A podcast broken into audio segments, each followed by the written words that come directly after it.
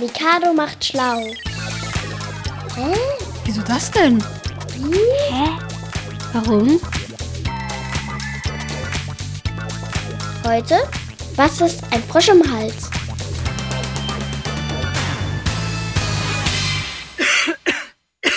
Also wenn ich einen Frosch im Hals habe, dann ähm, bin ich halt ganz oft heiser und muss mich ganz oft räuspern, weil ich so eine Art Kratzen im Hals habe.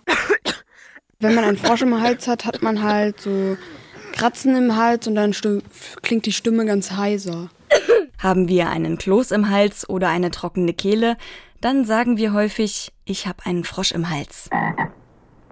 Ich würde sagen, das ist kein Frosch, es ist ja nur so eine Redensart. Und man glaubt das dann halt vielleicht. Ein Frosch im Hals ist eigentlich kein richtiger Frosch im Hals, sondern das ist einfach nur so ein Kratzen und Jucken im Hals und dann ist es eigentlich sehr unangenehm.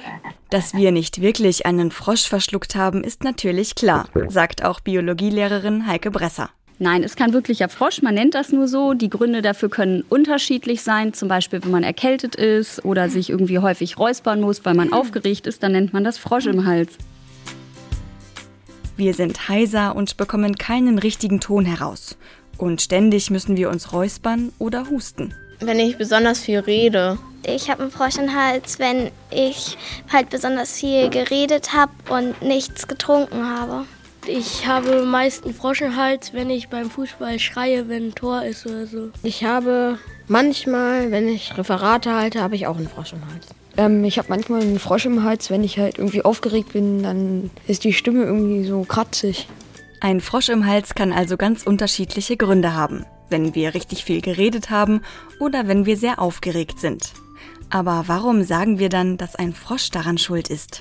Vielleicht, weil halt ein Frosch quakt ja so ein bisschen schief halt und dann halt, dass der, dass dann halt sozusagen der Frosch aus einem Sprech durch seinen Hals den Ton verändern würde zu seinem Tonfall.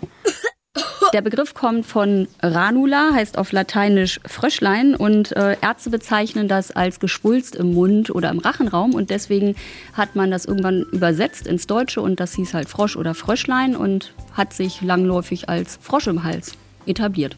Sagt Heike Bresser. So ist also diese Redewendung entstanden. Wenn wir eine kleine Schwellung im Hals haben, müssen wir uns räuspern.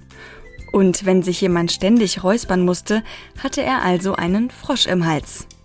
Und wie werden wir diesen Frosch wieder los? Wenn ich einen Frosch im Hals habe, trinke ich viel Tee. Wenn ich einen Frosch im Hals habe, dann muss ich meistens nur ein paar Mal husten, dann geht es eigentlich wieder.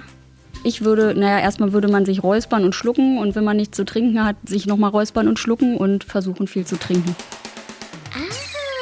Ach so. Ach so ist das. Mikado macht schlau.